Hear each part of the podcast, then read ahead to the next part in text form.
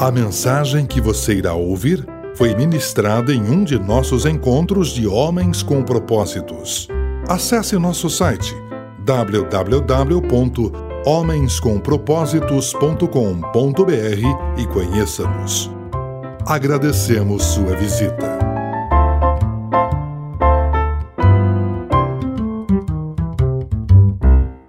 Texto de hoje, o texto é Marcos capítulo 2, versos 1 a 12, ok? Versos de 1 a 12, e diz assim o texto: Jesus entrou em Cafarnaum e o povo soube que ele estava em casa. Muita gente se reuniu ali, de forma que não havia lugar nem junto à porta, e ele lhes pregava. Vieram alguns homens trazendo um paralítico. Quatro o carregavam. Não podendo levá-lo até Jesus por causa da multidão, removeram parte da cobertura e, pela abertura no teto, baixaram a maca. Vendo a fé que tinham, Jesus disse ao paralítico: Filho, seus pecados estão perdoados. Estavam ali alguns mestres da lei pensando: por que esse homem fala assim? Está blasfemando. Quem pode perdoar pecados a não ser Deus? Jesus percebeu em seu espírito que era isso que pensavam e lhes disse: Por que vocês estão remoendo essas coisas? Que é mais fácil dizer ao paralítico: Seus pecados estão perdoados? Ou levante-se, pegue sua maca e ande para que saibam que o Filho do Homem tem autoridade para perdoar pecados, disse ao paralítico: Levante-se, pegue a sua maca e vá para casa. Ele se levantou, pegou a maca e saiu à vista de todos, que atônitos glorificaram a Deus, dizendo: Nunca vimos nada igual. Até aqui. Duas frases que nos fazem pensar sobre os tipos de pessoa que nós somos e que de repente estão por aí. A primeira é de Pablo Picasso e diz assim: Há pessoas que transformam o sol numa simples mancha amarela, mas há aquelas que fazem de uma simples mancha amarela o próprio sol. Tem gente que vê de um jeito, tem gente que vê de outro. Segunda frase, Machado de Assis. Há pessoas que choram por saber que as rosas têm espinho. Há outras que sorriem por saber que os espinhos têm rosas. Jeitos de olhar. Uns vêm de um jeito, outros vêm de outro. Eu gosto de uma frase do Rubem Alves, escrita numa de suas crônicas, em que ele diz assim: Basta que a beleza more nos olhos, e o mundo inteiro será transfigurado por eles. Tem gente que vê sempre o copo meio vazio, e tem gente que vê o mesmo copo meio cheio. Jeitos de olhar a vida, posturas, Há pessoas e há pessoas. Que tipo de pessoa é você? Que tipo de pessoa sou eu? No texto que nós lemos, é um texto muito interessante, nós encontramos três tipos de pessoas. O primeiro tipo de pessoa é o que eu vou chamar aqui de agentes do milagre. Gente que faz a diferença, gente que faz acontecer. Jesus, por exemplo. Jesus, o tempo todo na sua caminhada terrena, foi um agente de milagre. Abençoava pessoas, acolhia pessoas, atendia pessoas, curava pessoas, libertava pessoas, ele era um agente de milagre. Esses homens que carregaram o paralítico até a presença de Jesus são agentes de milagre. Você não precisa ter poder divino para ser um agente de milagre. Você pode ser um agente de milagre dentro das suas condições, dentro das suas possibilidades. Esses homens foram agentes de milagre.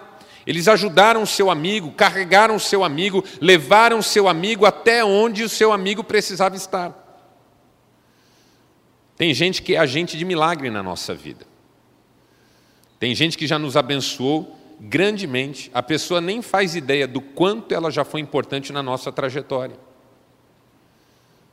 Agente de milagre. Esse é o primeiro tipo de pessoa que tem no nosso texto. Gente que faz acontecer, gente que faz a diferença, gente que é uma bênção na vida dos outros. O segundo tipo de pessoa que aparece no nosso texto é o que eu vou chamar aqui de espectador do milagre. Os espectadores do milagre são os que estão ali para assistir, os que estão ali para ver, para ver o que acontece. As multidões, por exemplo, eles estavam ali para ver, para assistir. Queriam ver Jesus, ouvir Jesus, mas não participavam muito dos processos. Às vezes até atrapalhavam um pouquinho, porque a única motivação que as multidões tinham era assistir e ver o que Jesus fazia. O que você está fazendo aqui? Estou olhando. Por que você veio? Quero ver. Mas você é discípulo? Não, eu só acompanho porque eu gosto de ver o que ele faz, gosto de ouvir o que ele fala. Eu estava à toa na vida, o meu amor me chamou, para ver a banda passar e eu vim. E a banda está falando coisas de amor e está legal. Espectadores, a vida passa diante dos olhos. Tem pessoas diante de quem a vida está passando e a pessoa não está participando.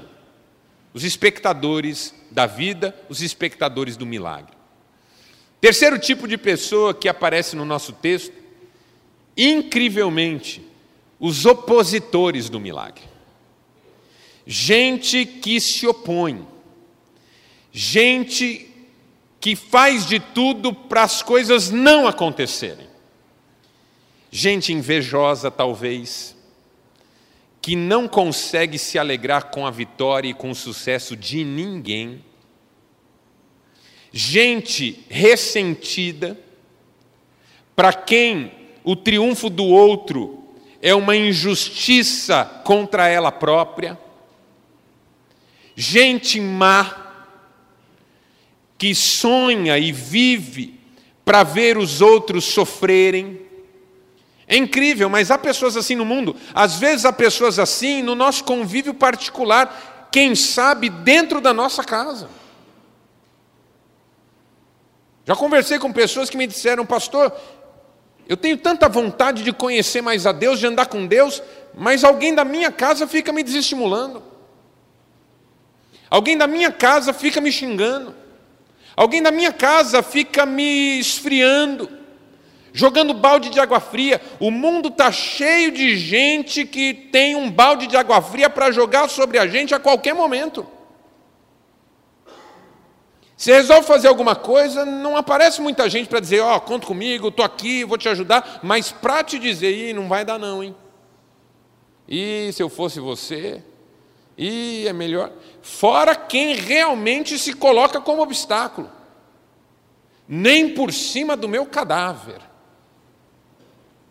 Os opositores. E incrível que no texto, os opositores do milagre são os religiosos. Incrível. Os religiosos, os religiosos eram para ser os primeiros a dizerem: olha que legal, Jesus está fazendo milagres, mas não, eles são os primeiros a se incomodarem. Porque às vezes a oposição vem de quem a gente menos espera. Às vezes o empecilho é colocado por quem a gente menos espera. Às vezes a crise é começada por quem a gente menos espera. Às vezes a dor é provocada por quem a gente menos espera. Por isso que a gente sofre decepção. Porque decepção é a ferida causada por quem a gente achava que deveria nos amar e não nos prejudicar. Três tipos de pessoas: agentes de milagre, espectadores do milagre, opositores do milagre. Pergunta que não quer calar. Que tipo de gente é você um agente do milagre? Você é alguém que faz acontecer, eu sou alguém que faz acontecer? Espectador do milagre, estou apenas assistindo a vida e vendo as coisas, mas sem me envolver? Ou opositor do milagre, a minha existência funciona como obstáculo para aquelas pessoas que Deus quer abençoar de algum modo? Que tipo de gente sou eu? Que tipo de gente é você? Eu quero ser agente de milagre. Esse é o meu desejo. Eu quero que a minha vida faça sentido. Eu quero que a minha vida seja instrumento abençoador na vida de outras pessoas. Eu desejo isso. E eu sei que muitos aqui, se não todos, desejam isso também. O que, que a gente precisa saber para ser agente de milagre na vida dos outros? Três lições que eu vou compartilhar com você rapidamente. Primeira, tem gente que só se preocupa consigo mesma. Tem gente que se preocupa com os outros. Se você deseja ser agente de milagres, seja agente que se preocupa com os outros. Porque é assim que um milagre começa. Quando a gente começa a se importar. Como é que o milagre do nosso texto começa? Quando o paralítico chega diante de Jesus? Não. O milagre começa quando alguns homens se importam com um paralítico e resolvem ajudá-lo. Que bom que aquele homem tinha amigos. Que bom que aquele homem tinha amigos dispostos a ajudá-lo. Que bom que aquele homem tinha amigos que sabiam para onde levar o seu amigo. Que bom! Num mundo egocêntrico, individualista, em que cada um pensa mais em si do que nos outros, em que uma pessoa é capaz de passar por cima das outras para conseguir o que quer. Como na história dos expedicionários, que estavam na savana africana, se perderam em meio à mata e, de repente, numa clareira, deram de frente com um leão, rugindo, faminto, que já começou a dar passos na direção dos dois. Aí ficaram paralisados, um olhou para o leão, olhou para o outro. Quando um olhou para o outro, o outro estava tirando o sapato. Aí o outro perguntou: O que, que você está fazendo? Ele falou: Estou tirando sapato.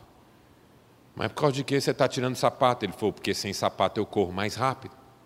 Você ficou maluco? Você acha que você vai correr mais rápido que um leão? Eu não preciso correr mais rápido que o leão. Eu preciso correr mais rápido que você. Essa é a ideia. Esse é o mundo que a gente vive, em que as pessoas para salvarem a própria pele, são capazes de entregar o seu amigo. Um mundo de indiferença, corações endurecidos.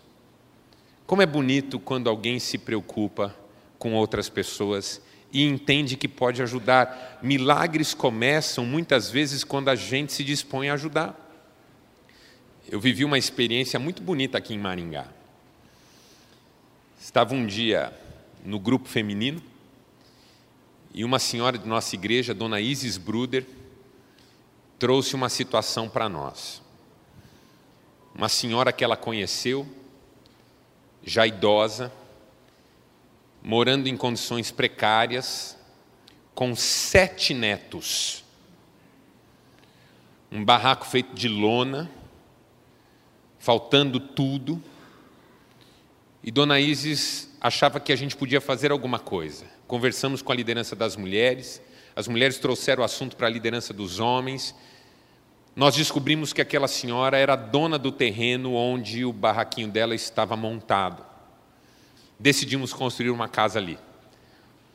Cuidamos para que o terreno ficasse em situação regular, para que tudo fosse feito de forma regular.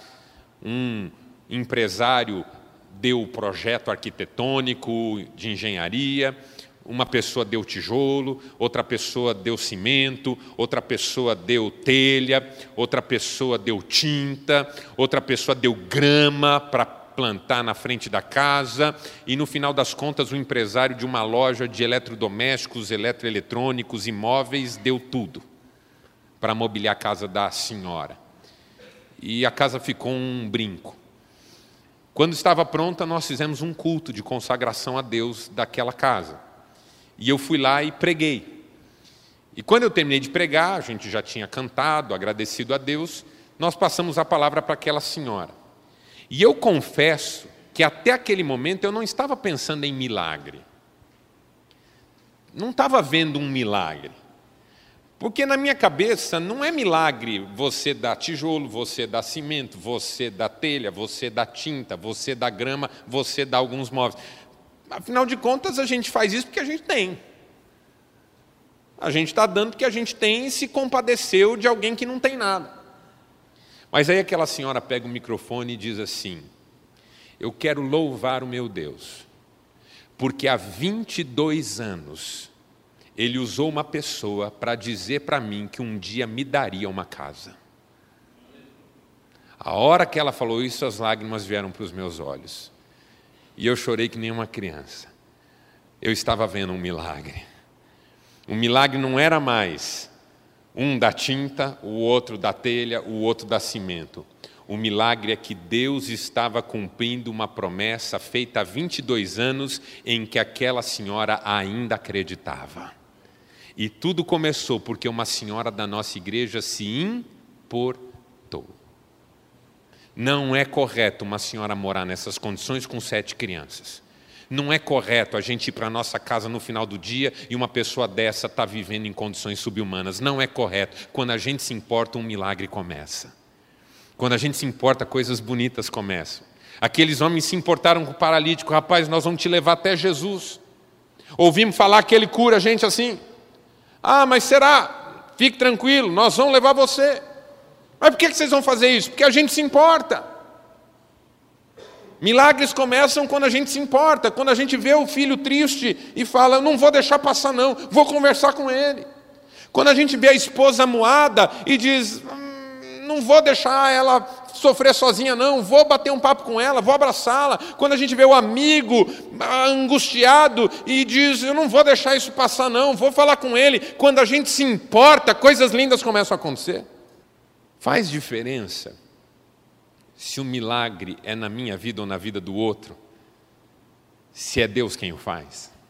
O problema é que a gente fica na expectativa de milagres que aconteçam na nossa vida, para solucionar os nossos problemas.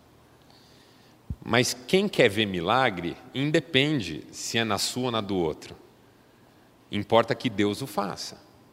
Uma pessoa na Bíblia Sagrada que sempre me chama a atenção é o apóstolo Paulo. O apóstolo Paulo orou por muita gente, abençoou muita gente, curou pessoas, libertou pessoas, até ressuscitou gente que tinha morrido.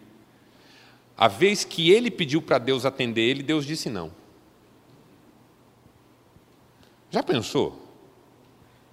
Eu oro por você que está manco de uma perna, você fica andando bem. Eu oro pelo seu casamento que está desmoronando, vocês se restauram e são felizes. Eu oro pelo seu filho que está na droga, seu filho sai da droga e vira uma pessoa de Deus. Eu oro por você que está com câncer e o câncer desaparece do seu organismo.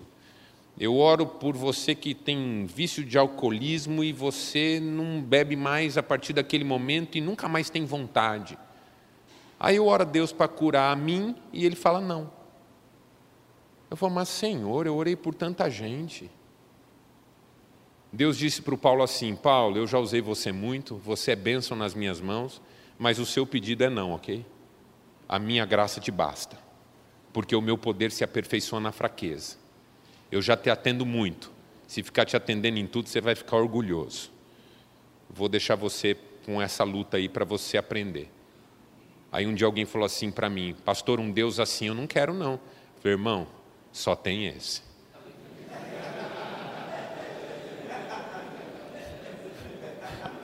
Aí não vou poder te ajudar muito não. É, só tem esse mesmo. É o que temos para hoje. Mas Paulo nunca reclamou.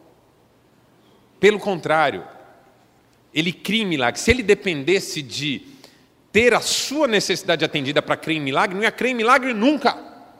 Mas porque para ele era indiferente o milagre ser na vida dele ou na vida do outro, ele era um homem cheio de fé.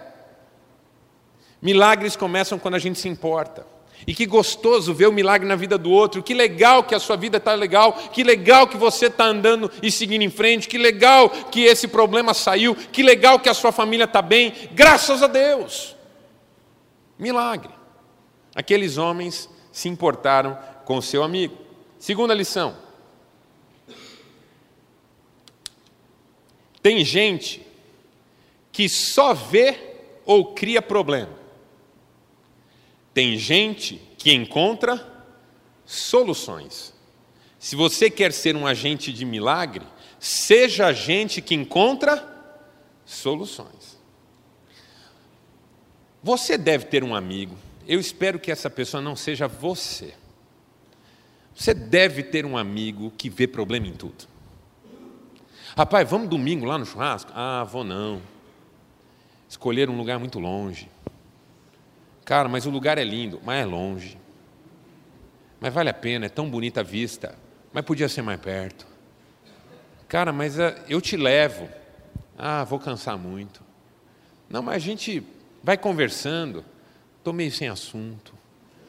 Morre. O que, que é isso? Gente que só vê problema. Rapaz, bacana teu filho, mas me dá um trabalho. Ô louco, menino bom, conversei com ele aquele dia na festa, menino inteligente. É, ele engana bem. Cara, pelo amor de Deus, meu filho, eu queria que o meu filho tivesse metade da simpatia do teu. Ah, aquele lá é um mascarado. Tem que ver em casa. Aí se revela. Cara, que, que é horrível conversar com gente assim que só vê problema ou só cria problema. Pessoa está aqui e cria problema. Você tira daqui porque acha que o contexto é que está sendo ruim. Põe aqui. Ela chega aqui e cria problema também. Aí você tira daqui e joga lá. Cria problema também. Tem uma hora que você fala, amigo, problema é você. Porque tudo bem, enquanto você estava aqui, você falou que o problema era grupo que não estava te aceitando. Te joguei para cá, você falou que tinha muito incompetente. Te joguei para lá, você falou que os caras não davam muita atenção. Te joguei para lá, você falou que não tinha recurso. Eu acho que o problema é você. O que, que eu acho legal no texto que nós lemos? Que ali tinha gente que não encontrava problema, encontrava solução. Porque aí eles levaram o paralítico até a casa onde Jesus estava. Só que a casa onde Jesus estava estava lotada. Gente lá dentro, gente lá fora, gente na porta, gente na janela, gente por todo lado. E você sabe como é multidão? Multidão não tem ética. É igual quando distribui comida para gente que está passando fome. É um Deus nos acuda, a pessoa ataca, se tem velhinha, passa por cima da velhinha. Se tem criança, passa por cima da criança. É, multidão não tem ética. Aí os caras chegam lá com um paralítico, eu imagino que eles vão pela porta primeiro. Gente, dá licença, nós estamos com um paralítico. O cara fala assim: a minha mãe está doente em casa, eu estou esperando aqui. Não, mas a gente está com um paralítico, a gente tem que levar até Jesus. Todo mundo aqui quer chegar até Jesus. Segura aí, cara. Não, mas a gente está segurando uma maca, tem um paralítico aqui, a gente tem pressa. Chegasse antes. Nós estamos aqui primeiro, tem fila isso aqui. Gente, mas deixa a gente passar. Não, não deixa. Aí eles vão pela janela. Gente, podemos entrar por aí? Não, aqui também não. Tem todo mundo aqui quer ver Jesus. Mas eu estou com um paralítico e eu estou com um leproso. E eu estou com um cara que está morrendo de, de, de, doença que a gente nem sabe qual que é. Aqui não vai entrar, não. E eles tentam de um lado, tentam do outro, tentam do outro. Finalmente ninguém deixa passar. Jesus está lá dentro, atrás de uma multidão enorme. Você concorda comigo que se aqueles caras olham para o paralítico e dizem assim, cara, nós tentamos, desculpa aí, vai ficar para uma próxima. Vocês concordam comigo que o paralítico ia dizer, não, gente, fica tranquilo, eu percebi, vocês já fizeram demais por mim. Concorda comigo que essa conversa seria tranquila? Ninguém acusar os caras de preguiça, ninguém acusar os caras de má vontade, ninguém acusar os caras de desistência. Mas ali entre eles tem um cara que não só não vê problema em tudo e nem cria problema para ninguém, como ainda encontra solução. Um cara olha para os outros e fala assim: se a gente fosse pelo telhado? Esse cara é engenheiro, com certeza. Aí o que chama atenção é assim: sempre tem um cara com uma ideia esdrúxula. A coisa fica séria quando o outro concorda. Porque a hora que ele fala, e se a gente for pelo telhado, alguém fala assim, boa ideia. Eu imagino que tinha alguém no grupo que falou assim, não, gente, vocês estão malucos, subir com um paralítico no telhado, vocês estão malucos? Imagina a logística disso, a engenharia disso. Que o paralítico, eu acho que até o paralítico falou, gente, não. tô fora. Vocês estão maluco. Cala tua boca aí, rapaz. Você vai para onde a gente levar. Porque subir no telhado sozinho já é difícil. Carregando uma mochila é mais difícil ainda. Carregando um homem que não pode se mexer, porque esse paralítico não pode nem ajudar, ele não pode apoiar uma perna, ele não pode segurar com uma mão, ele só pode falar, gente, estou escorregando.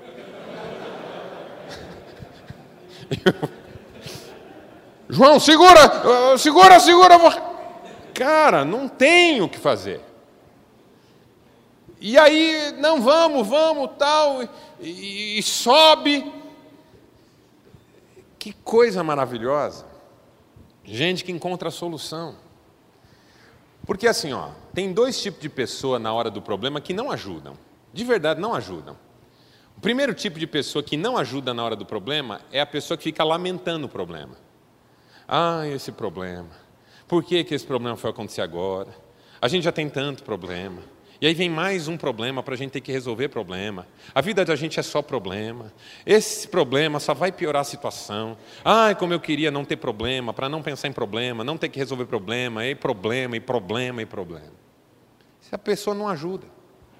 Outra pessoa que não ajuda, outro tipo que não ajuda, o sujeito fica procurando culpado. Ah, mas quem que criou esse problema? Porque tem gente aqui que é, um, é fogo. Agora não acha o culpado. O certo é chama o sujeito que fez isso aqui, porque a gente tem que, tem que ser duro com ele e tudo mais. Também não está resolvendo o problema. Em questão de solucionar problema, nem quem reclama e nem quem acusa resolvem. Sabe o que eu gosto? Quando você está num grupo e alguém fala assim: e se? E se a gente fizesse isso? E se a gente fosse por aqui? Não quer dizer que o problema não tem um culpado e que no momento oportuno ele tenha que ser identificado. Não quer dizer que o problema é pequeno e a gente não se sinta compelido a queixar-se dele. Mas a gente só vai sair do lugar quando alguém falar: e se a gente fizer assim? Teve um cara aquele dia que falou: e se a gente subisse no telhado? E se a gente fizesse alguma coisa diferente? E se a gente parasse de queixar, de brigar com quem não quer dar espaço e criasse um espaço que ninguém tem, que ninguém viu? Aí sobe no telhado com um paralítico, abre uma clareira, a clareira fica maior.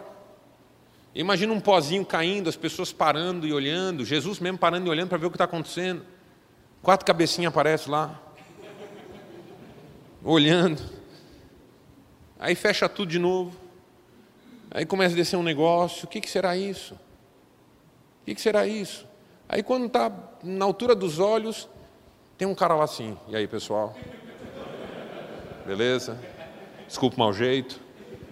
Tudo bem? Ô, ô, ô, fulano, beleza? Solução criativa. Alguém já disse que quando a gente se debruça sobre o problema, as soluções começam a aparecer. William Shakespeare disse que o sábio não fica lamentando os erros cometidos, mas logo se coloca na tarefa de corrigir o dano causado. Isso é sabedoria. Isso é caminho de milagre. Porque mesmo que eu não possa fazer nada, eu posso fazer uma oração. Mesmo que eu não tenha a quem recorrer, eu posso recorrer a Deus. Toda pessoa comprometida com a solução e não com o problema vai acabar encontrando alguma porta para entrar. E, finalmente, terceira,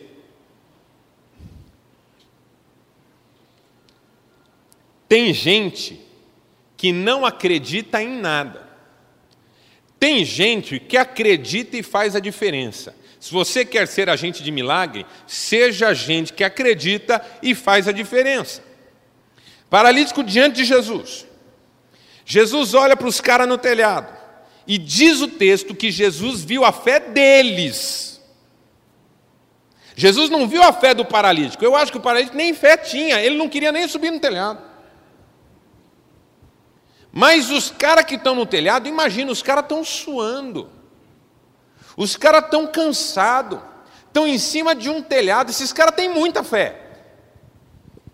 Eles já tinham fé quando eles carregaram o paralítico e tentaram entrar sem sucesso na casa. Agora, subir no telhado, eles têm que ter muita fé, porque eles têm que ter a certeza de que vai valer a pena subir no telhado e descer o cara pelo telhado. Porque se Jesus não fizer nada, tem que subir o cara. Eles têm muita fé e Jesus olha e vê a fé deles. Essa coisa linda de que às vezes a gente consegue acreditar pelo outro. Minha mulher não está botando fé que o nosso casamento vai permanecer, mas eu vou crer por nós dois. Minha mulher não está botando fé que o nosso filho tem jeito, mas eu vou acreditar por nós dois. O povo lá do trabalho não está acreditando que a gente vai conseguir vencer essa luta, mas eu vou acreditar. Jesus vê a fé dos caras, não é a fé do carinha que está aqui, é a fé dos caras que estão lá em cima. Eles creem por aquele seu amigo, eles creem por aquele paralítico. Isso é extraordinário. E assim, tem hora que Jesus é um pouco desanimador, sabe? Com todo respeito. Porque os caras estão pingando suor, estão segurando uma corda onde tem um paralítico. O paralítico está na frente de Jesus. Jesus olha para o paralítico e fala: Filho, teus pecados estão perdoados. Com todo respeito, senhor. Nós não trouxemos esse cara aqui para ele sair de alma lavada. Tipo assim, peguei um paralítico, carreguei pelo caminho, subi no telhado com ele, desci ele pelo telhado, pus ele na frente do homem. O homem olha para ele e fala assim: está perdoado, vá em paz. Que, que você fez? Que raio de pecado você cometeu? que nós trouxemos você de longe, pusemos na frente do homem, o homem diz que você está perdoado. Que, que você fez? Que raio de cretino é você? Que deve ter feito uma coisa horrorosa, para isso ser mais importante do que ser curado. Você está no telhado, com os braços tremendo, segurando o paralítico na frente de Jesus. Jesus diz assim: está perdoado. Vai na paz. Seus pecados estão perdoados. Ah, não, Senhor, com todo respeito, é assim, ó. Nós vamos ter que levar o cara de volta. Vamos ter que fazer o caminho todo de volta. Tem jeito de dar uma curadinha nele, não? E o texto sugere que ia ficar por isso mesmo. Não fossem os religiosos que começaram a blasfemar internamente. Porque tinha lá uma turma de religiosos que começou a pensar assim: quem Jesus pensa que é? Quem ele pensa que é para perdoar pecados? Quem ele pensa que é para dizer que um paralítico que Deus amaldiçoou está perdoado de seus pecados? Porque a fé dessa época era essa: se um cara tem uma doença incurável, é porque Deus desistiu dele, tão ruim que ele é. Então, Jesus dizer para ele que ele está perdoado, Jesus está falando uma heresia para a religião da época. E o pessoal começa a pensar mal de Jesus. Jesus saca o que está acontecendo, olha para eles e fala assim: O que, que vocês estão pensando aí? Vocês estão pensando que eu não tenho autoridade para dizer para esse sujeito que os pecados dele estão perdoados? Ah, quer dizer então que vocês acham que eu não tenho autoridade para isso? Que, que vocês acham mais fácil? dizer para um sujeito desse que os pecados dele estão perdoados, ou dizer para ele levantar, tomar a maca dele e andar. Então, para que vocês saibam, olha Jesus dizendo, para que vocês saibam que eu tenho autoridade para perdoar os pecados, filho, levanta, toma tua maca e vai para casa. Jesus curou o homem de raiva.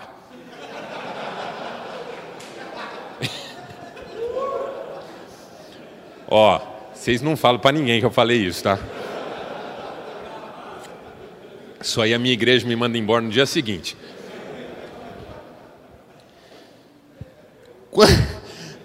Quando Jesus diz para o cara, você está perdoado, a cena acaba ali. Os religiosos é que provocam, para que vocês saibam. E por que, que isso é bonito? De fato, isso é maravilhoso, porque assim, aquele paralítico tem uma necessidade de ser curado. Aqueles homens tem fé que isso é possível. Mas, ao que tudo indica, Jesus só faz para mostrar para aqueles que não acreditam que Ele tem poder. Em outras palavras, eu posso fazer tudo certo, eu não sei o que Deus vai fazer. Então, acreditar e fazer a diferença não é uma questão de obter o resultado que se espera, é um estilo de vida. É um estilo de vida. Se Jesus vai só perdoar, se Jesus vai perdoar e curar, se Jesus vai salvar meu casamento ou meu casamento desmorona, mas eu me torno uma pessoa melhor, reconstruo, me reergo. Se o meu filho vai ser um homem de Deus ou eu vou lutar para que ele entenda o caminho a vida inteira, eu não sei. O que eu sei é que eu não posso deixar de acreditar e de fazer a diferença. Porque num mundo em que pessoas acreditam e fazem a diferença, as coisas já são difíceis, imagina se cada um desistir de acreditar e de fazer a diferença. Aí a gente olha para a corrupção, a gente olha para a bandidagem, para a violência, para a desonestidade. Se com a gente tentando fazer a coisa certa, já tem tanta gente vivendo errado, imagina se a gente desistir. Cedo ou tarde Deus vai fazer alguma coisa. Se é porque eu acreditei, se é porque eu precisava, se é para mostrar para outros que eles estão errados, eu não sei. Que Deus faça a vontade dele na minha vida e que eu jamais deixe de acreditar e de fazer a diferença. Inspiração da semana. Uma história muito curiosa. George Whitfield. Viveu no século XVIII, começou seu ministério na Inglaterra, depois foi para a Escócia e finalmente foi para os Estados Unidos. Era um grande pregador. Multidões afluíam para assistir às suas mensagens, ouvir as suas mensagens. Na Escócia, ele foi ouvido por mais de 100 mil pessoas diferentes. 10 mil pessoas aderiram à fé por causa dele. Um homem cheio de fé. Um dia na Inglaterra, enquanto ele pregava, um sujeito viu na rua um filósofo famoso da época correndo. Esse filósofo era David Hume. David Hume é um dos cinco filósofos empiristas ingleses. Ficaram famosos pela sua filosofia. David Hume, livros que se tornaram referência na filosofia mundial. Só que ele era um deísta. O que é um deísta? Deísta é aquela pessoa que até acredita que Deus criou o universo, mas que depois de criar o universo, ele largou o universo à própria sorte. Então, assim, eu acredito que Deus criou o mundo, mas depois que ele fez isso, ele sumiu do mapa e a gente está por conta. Isso é um deísta. Ele crê na existência de Deus, mas não crê que Deus participa da vida. Ele acha que Deus é só uma origem, uma causa primeira, um pontapé inicial. David Hume estava correndo. E o sujeito que viu e o reconheceu gritou: Doutor Hume, está indo para onde com essa pressa? David Hume gritou: Estou indo ouvir George Whitfield, a mensagem dele já está começando. Aí o sujeito estranhou. E falou assim: Mas o senhor não acredita no que ele vai falar, acredita? O David Hume correndo respondeu: Eu não, mas ele acredita. E eu acho essa história espetacular. Sabe por quê? Porque todo mundo respeita alguém que acredita. Pode até ser que você jamais acredite como eu, ou eu jamais acredite como você mas eu sempre vou ter respeito por alguém que acredita e faz a diferença. Eu sempre vou ter respeito por alguém que acredita no que fala e faz o que fala. Eu sempre vou ter respeito por alguém que não, não demonstra incompatibilidade entre o que prega e o que vive. E George Whitfield era esse tipo de gente. Ele acreditava e fazia diferença. Ele era ouvido e respeitado, mesmo por quem não tinha a mesma fé que ele. Teu filho talvez não acredite nos mesmos valores que você acredita, mas se você for o homem que Deus quer que você seja, um dia seu filho dirá: Pai, eu quero ser igual a você. Pai, eu quero ter uma vida igual à sua. Porque mesmo que eu não entenda por que, que você pensa do jeito que pensa, eu hoje reconheço que a sua vida é uma inspiração para mim. E o dia que isso acontecer, você será um homem feliz. Desafio da semana. Pense em alguém que você conhece e ama e que sabe que está precisando de ajuda. Pense. Alguém que você conhece, ama e você sabe que essa pessoa está precisando de ajuda. Então, entre em contato e disponha a se ajudar e faça a diferença. Sabe aquele seu amigo que você sabe que está passando um perrengue? Dá uma ligada para ele hoje. Fala, cara, como é que você está? Pô, estou naquela. Vamos tomar um café amanhã? Às vezes, uma escuta faz a diferença na vida de uma pessoa. Hoje, um jovenzinho ouviu uma palestra que eu dei de manhã, veio conversar comigo no final e falou de uma pessoa que procurou ele para abrir o coração. E ele falou para a pessoa: Olha, eu não sei o que te dizer, mas eu posso fazer uma oração com você. E ele falou: Isso abençoou a mim e abençoou a pessoa. E eu nunca tinha feito isso. A gente não tem ideia do quanto Deus pode usar a nossa vida. Que Deus use a sua vida, em nome de Jesus. Vamos ficar em pé e vamos orar, encerrando a nossa reunião.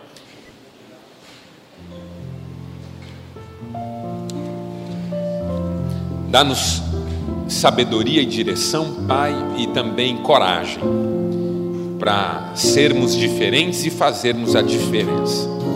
É a nossa oração em nome de Jesus Cristo. Amém.